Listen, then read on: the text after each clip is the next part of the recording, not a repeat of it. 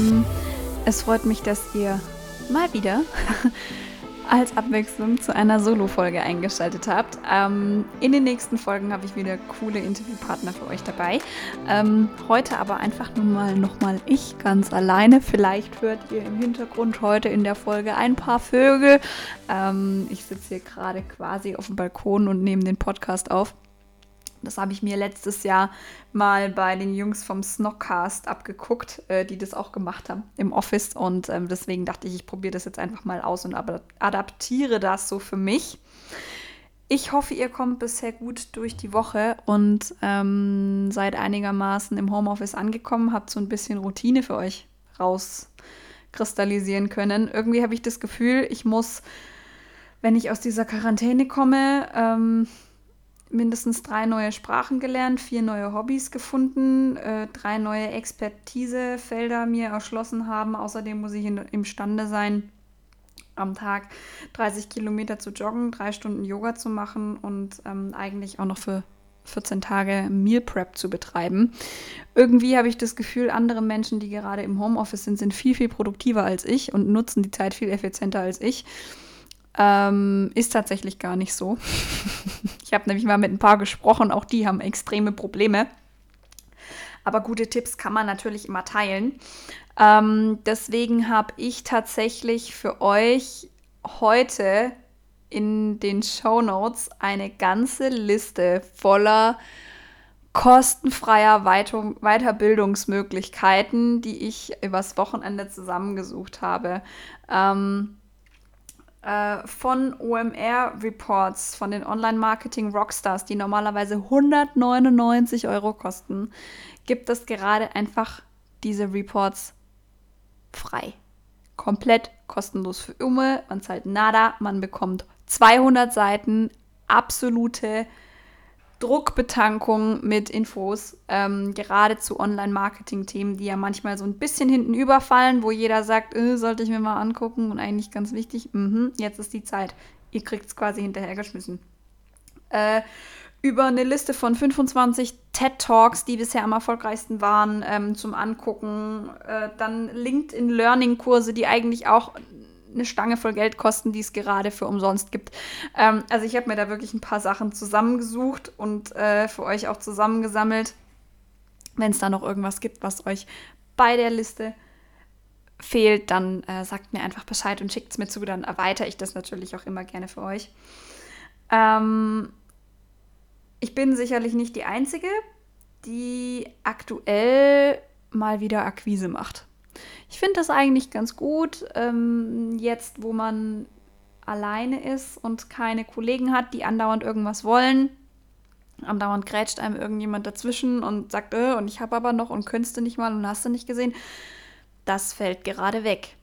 Eigentlich ist es gerade eine absolut geile Zeit, wenn man das so sagen kann, weil wir haben alle die Freiheit, jetzt unsere Akquise uns so aufzubauen, wie wir sie brauchen. Wir haben jetzt volle Handhabe. Wir haben niemanden, der neben uns sitzt oder hinter uns steht und uns über die Schulter schaut und sagt, ja, aber mach mal. Natürlich kann man jetzt da sitzen und sagen, boah, ich mache mir Zehnerlisten, ich mache meine Benachrichtigungen am Handy aus, ich habe mir nur noch eine Stunde am Tag rausgeblockt für das Beantworten von E-Mails. Social Media mache ich sowieso nur noch morgens und abends aber irgendwie komme ich nicht so rein.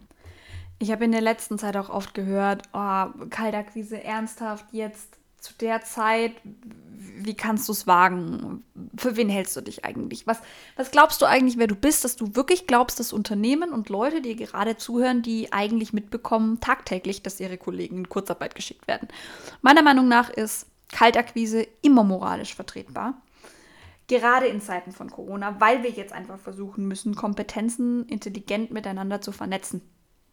Und weil wir auch versuchen müssen, trotz alledem so eine halbwegs normale Wirtschaft uns beizubehalten.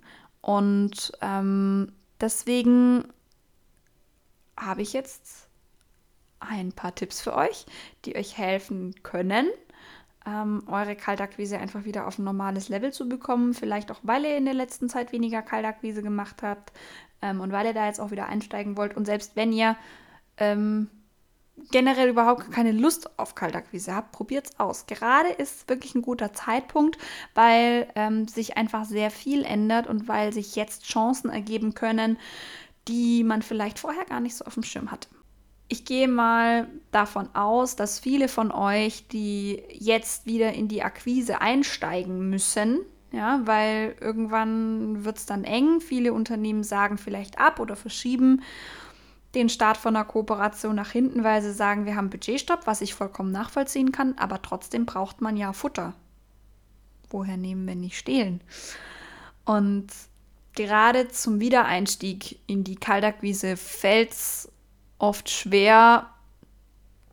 Bin ich ehrlich, habe ich auch das Problem, oder ich hatte es zumindest, diese Standardaufhänger in Gesprächen schlagfertig zu formulieren oder generell auch Interesse zu wecken, weil so ein 0815-Spruch nach dem Motto, ja, ich wollte Kunden gewinnen und dachte dabei direkt an sie, oh, nee, da würde ich, nein, nein, nein. Also da wäre ich, ich weiß nicht, auf wen ich da mehr sauer wäre, auf denjenigen, der es bei mir probiert hat oder auf die Telefonanlage, weil sie die Dreistigkeit besessen hatte, denjenigen überhaupt zu mir durchkommen zu lassen.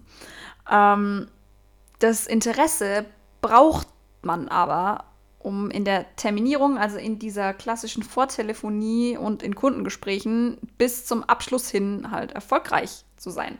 Das braucht man einfach. Und ähm, Aufhänger oder auch dieses Wecken von Interesse hat eine enorme Bedeutung für den Erfolg in der Neukundengewinnung. Und ähm, es gibt einen Grundsatz aus der Informatik, der sich darauf anwenden lässt. Das ist das GIGO-Prinzip. Ähm, das bedeutet Garbage in, Garbage out. Ähm, und das ist quasi so ganz frei von der Leber weg übersetzt. Müll rein, Müll raus. Also, wenn, es, wenn du versuchst, mit gedankenlosen Standardaufhängern deine Kunden zu gewinnen und sagst, boah, ja, und jetzt rufe ich heute 200 Unternehmen an und ich mache 200 Abschlüsse, dann, ja, da, von dem Gedanken kann man sich erstmal verabschieden. Das wird nichts werden ähm, individuelle und kundenkonzentrierte Aufhänger haben aber dagegen eine höhere Erfolgswahrscheinlichkeit. Warum? Weil wir Menschen uns immer freuen, wenn wir gebauchpinselt werden, wenn auf uns eingegangen wird, wenn wir uns ganz arg wichtig fühlen. Und wenn man jetzt sagt, ich möchte einen Kunden spezifischer ansprechen, dann kann man das natürlich auf verschiedene Arten und Weisen machen. Mittlerweile gibt es einen Trend, der sich immer stärker festigt und das ist der branchenorientierte oder Use-Case-bezogene Vertrieb.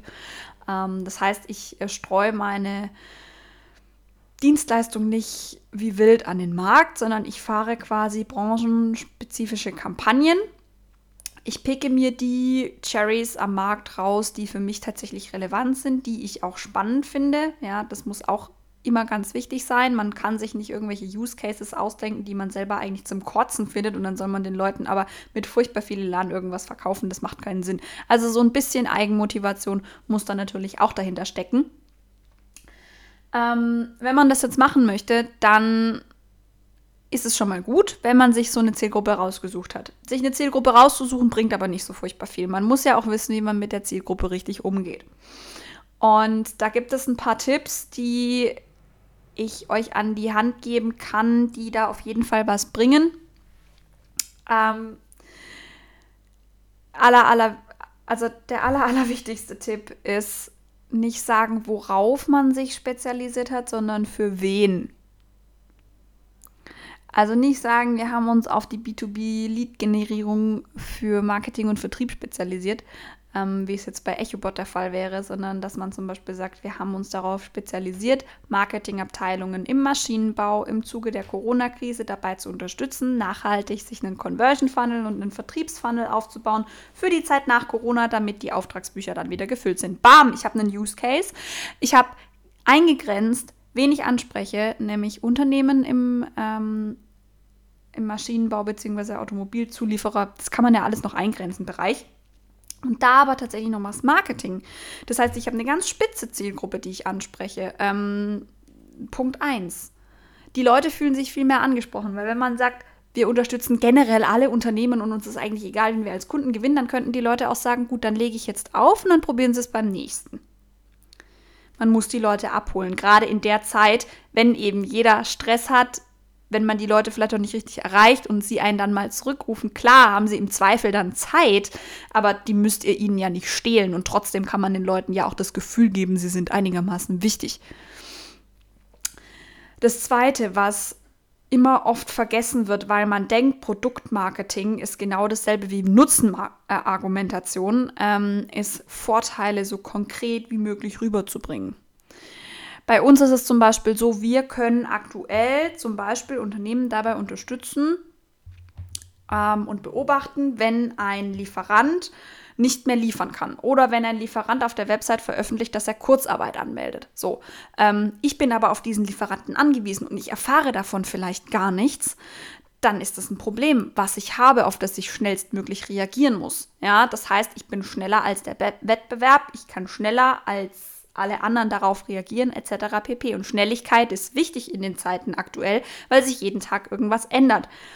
Was man zum Beispiel auch machen kann, ist, ähm, man kann sagen, wir äh, unterstützen sie dabei, ihren, ihre Personaleinsatzplanung jetzt schon auf den neuesten Stand zu bringen, dass sie, wenn sie dann wieder neue Leute nach Corona einstellen, ähm, auch direkt richtig Ressourcen schon planen können man kann sich da lauter Dinge überlegen. Ich glaube, jeder Verkäufer kennt ein paar Vorteile, die er von seinen Produkten auswendig kennt, hinter denen er auch stehen kann, die er gut findet. Nicht jeder muss jeden Vorteil gut finden, ähm, aber such dir da so ein paar raus, damit du da auch drauf reagieren kannst, wenn gefragt wird und dass du sie auch einfach ungefragt bringen kannst.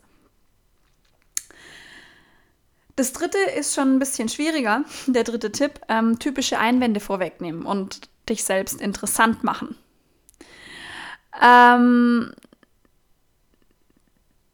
ist tatsächlich so, ich kann euch da kein zu 100% konkretes Beispiel liefern, hat einfach den Hintergrund, dass ich solche Dinge ungerne geskriptet mache, sondern einfach immer aus dem Bauch raus und irgendwelche, ja, das Ganze situationsbezogen versuche. Also was zum Beispiel aktuell ganz gut funktioniert, ist zu sagen, ähm, Herr Müller, ich melde mich bei Ihnen. Ich weiß, Sie sind als Marketingleiter gerade total beschäftigt ähm, und ich weiß, es brechen Aufträge weg etc. Aber ich wollte mich einfach nur ganz kurz bei Ihnen melden. Ähm, Im Zuge der Corona-Krise haben sich einige Unternehmen bei uns in den letzten Tagen gemeldet aus ihrer Branche, also aus dem Maschinenbau, ähm, die versuchen wollen, mithilfe von moderner ähm, Machine Learning-Technologie ihre Auftragsbücher jetzt schon voll zu machen für die Zeit nach Corona. Ähm, ist das denn generell ein spannendes Thema oder wie, wie ist das aktuell? Was hat man jetzt in diesem Satz gesagt, in diesen 15 Sekunden, die ich jetzt geredet habe? Was habe ich ihm suggeriert? Ähm, ich habe es letzte Woche schon angesprochen. Ich habe ihm suggeriert, ich bin wichtig, ich bin begehrt und deine Wettbewerber stehen auf mich. Also nicht auf mich, sondern auf mein Produkt. Also ähm, ja, ich habe meinem Gegenüber gesagt, du verpasst was. Und zwar, du verpasst eine riesige Chance. Ich habe mit deiner Angst gespielt. Also, ich habe hier gerade ganz viele verschiedene psychologische Hintergründe, die zusammenlaufen. Vielleicht fühlt man sich am Anfang ein bisschen komisch, wenn man so mit den Leuten redet. Man kann sich an alles gewöhnen und versucht zumindest mal, es anzuwenden. Probiert es aus. Mehr als auf die Schnauze fallen könnt ihr mit der Sache nicht. Ich habe es auch schon bei, bei ein paar anderen Sachen gesagt.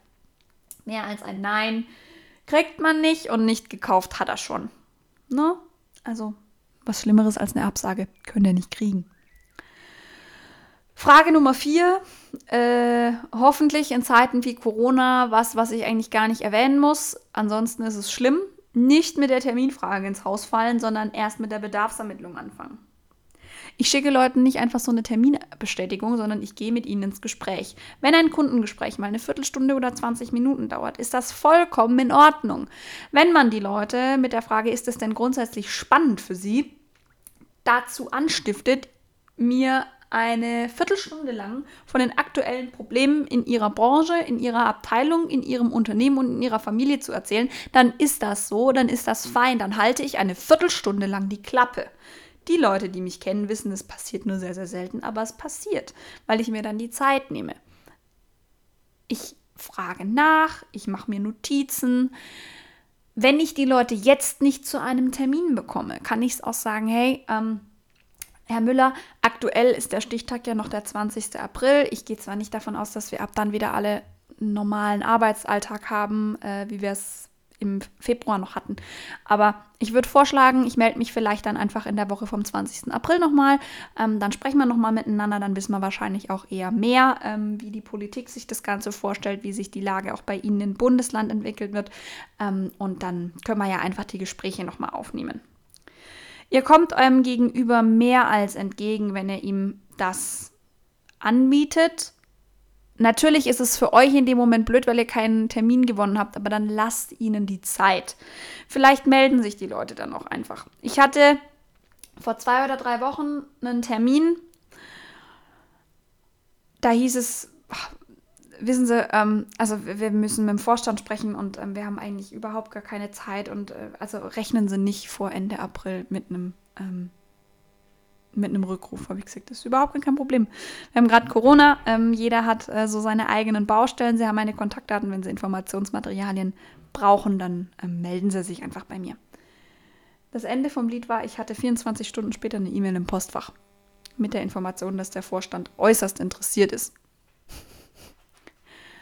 Woran lasse ich jetzt erstmal offen. Aber war ziemlich cool. Hat Spaß gemacht. also die Leute manchmal auch einfach so ein bisschen von der Angel zu lassen, ähm, hilft. Vor allem gerade jetzt. Ähm, Punkt Nummer 5. Klingt sehr banal, hilft, aber Interaktion mit einbauen. Ping-Pong spielen. Nicht Produktbeschreibungsmonolog halten. Nicht ähm, ewig schweigen, weil man nicht weiß, wie die Leute reagieren. Einfach ein gesundes Gespräch führen. Ich weiß, es ist eine scheiß Zeit gerade. Ich weiß, wir bekommen jeden Tag mit, wer in Kurzarbeit geschickt wird, wer gekündigt wird, wer in Zwangsurlaub geschickt wird. Das ist scheiße. Das macht auch keinen Spaß. Aber trotzdem ist es wichtig, dass ihr jetzt in diesem Moment und aktuell und gerade trotzdem dann den Vertrieb als ganz normalen Anker betrachtet, der euch jetzt schon hilft, eure Pipeline für Juni, Juli oder vielleicht auch erst September aufzubauen. Ihr braucht das jetzt. Ihr könnt jetzt nicht auf die Akquise verzichten und vielleicht seht es auch so ein bisschen mit dem Gedanken Back to the Roots. Ähm, jeder fängt mal in der Akquise an, jeder ist nicht der geborene Verkäufer von Anfang an, sondern jeder lernt und aktuell kann man extrem viel lernen über Gesprächsführung, über wie interagiere ich richtig mit den Leuten, wie gehe ich auf Bedürfnisse ein, was ist eigentlich eine richtige Bedarfsanalyse. Und ähm, kann ich euch nur empfehlen. Ihr habt gerade sehr, sehr viele Möglichkeiten, euch dieses Wissen nochmal anzueignen. Und als allerletztes ähm, ist eigentlich auch gerade jetzt ganz gut, wenn man eben wieder viel Akquise machen muss, verschiedene Wordings ausprobieren. Einfach ein bisschen jonglieren. Ähm, was mir tatsächlich noch nie geholfen hat, was mir auch niemals helfen wird, ist mir Pitches runterzuschreiben, also aufzuschreiben und ähm, die dann quasi eins zu eins vorzulesen. So ganz am Anfang habe ich das mal gemacht, aber auch nur eine Woche und dann war mir das schon wieder zu doof. Äh, beziehungsweise habe ich dann abgelesen und dann angefangen in meinem Skript zu blättern und wenn der andere sich dann irgendwie dachte, die sagt seit einer halben Minute nichts mehr, was ist jetzt da los? Ähm, also ich würde dieses strikte Ablesen mit Vorsicht genießen, bin ich ehrlich. Ähm, wem es was hilft, macht's. Und wenn es nur das Aufschreiben von Stichpunkten ist, schon sowas kann manchmal helfen, ähm, weil bei speziellen Rückfragen dann auch einfach eine richtige Antwort gegeben werden kann. Ähm, verschiedene Wordings macht gerade auch dann Sinn, wenn man wieder in die Akquise einsteigt und schon länger nicht mehr in diesem Akquise-Flow drin war. Ich glaube, an meinem besten Tag hatte ich 110 Calls in der Akquise. Ähm, das war sehr viel. Mir ging es am Abend nicht gut. Ich konnte nur noch ähm, Hunger, Pipi, kalt sagen. ich war so fertig. Ähm, ich habe, glaube ich, in meinem Leben noch nie, doch einmal. Ähm, also ich hatte so gut wie noch nie mit so vielen verschiedenen Leuten am Tag gesprochen und es war wirklich Kaltakquise. Es waren keine Wiedervorlagen, es waren keine Leads, es waren keine Anfragen, es war wirklich kalt. Und da habe ich tatsächlich morgens angefangen. Ich habe mir eine neue Akquise-Idee zurechtgebaut gehabt, habe mir eine Liste rausgelassen aus unseren Tools, habe morgens angefangen, so zwei, drei Wordings ausprobiert, dann irgendwann gemerkt, so, ups, eins funktioniert extremst gut, das benutze ich jetzt einfach und damit habe ich dann 90 Calls gemacht oder so. Ähm, versucht euch mal wieder so ein bisschen auszuprobieren gerade was das Thema Gesprächsführung angeht. Ähm, Vielleicht probiert ihr auch mal aus, was gerade auch als Opener am besten zieht, wenn man freundlich ist zu den Leuten, wenn man den Gesprächsaufhänger Homeoffice benutzt und hör, geht ihre Telefonanlage gerade auch nicht. Ja, haha, wie witzig, ja. Das Problem habe ich schon seit zwei Wochen. Ähm, ich will sie auch gar nicht lange stören. Ist denn gerade der Herr Müller zu sprechen? Ja, äh, wieso? Ja, ähm, äh, geht nur um das aktuelle Thema. Äh, ich wollte die Gespräche wieder aufnehmen. Okay, ich gucke mal, ob er da ist. Ähm, oder ob es tatsächlich besser ist, wenn ihr gehetzt klingt und, äh, und streng klingt. Oder ähm, pro probiert es tatsächlich mal aus. Es ist aktuell wirklich eine Phase, dadurch, weil ihr eben relativ viel Zeit geschenkt bekommt, ähm, tatsächlich auch mal auszuprobieren, was am besten zieht, was am besten funktioniert. Ähm, gerade auch deswegen, weil ihr wahrscheinlich eher weniger Anfragen bekommt, äh, weil ihr eben auch wirklich diese Fokusphasen euch einbauen könnt, irgendwie mal nachmittags ein paar Quality Calls zu machen oder wie auch immer ihr das nennt. Überlegt euch Akquiseideen. Für welche ähm, Bedürfnisse sind denn eure Produkte gerade überhaupt da? Also, wenn ihr ähm, Chatbots zum Beispiel verkauft. Ja, ähm, ich habe einige Unternehmer aus meinem Netzwerk, die Chatbots entwickeln. Dann äh, geht doch mal Unternehmen an, die gerade auf LinkedIn sehr aktiv sind. Oder ihr sucht euch zum Beispiel Marketingleiter aus, ähm, aus sehr jungen Unternehmen, die vielleicht erst vor kurzem gegründet wurden. Oder ihr geht zum Beispiel, wenn ihr jetzt im, äh, wenn eure Kunden im Maschinenbau sitzen, dann ähm, würde ich vielleicht auch mal suchen, welche Unternehmen haben denn Gemeinsamkeiten auf der Website. Wären die alle auf verschiedenen Messen gewesen? Ich möchte mich nicht wiederholen, aber versucht einfach die Akquisephasen, die ihr euch einbaut, egal ob ihr das jetzt mit Zehnerlisten macht oder mit Excel-Dateien oder mit, weiß ich nicht, Blümchen malen, wie es für euch am einfachsten ist und am angenehmsten ist, probiert es aus ihr habt jetzt gerade die Zeit, ihr habt die Freiheit, baut euch eine Pipeline auf, kommt auf eure Schlagzahl und redet einfach richtig mit den Leuten. So ein paar Grundtipps für die Akquise tun, glaube ich, jedem ganz gut.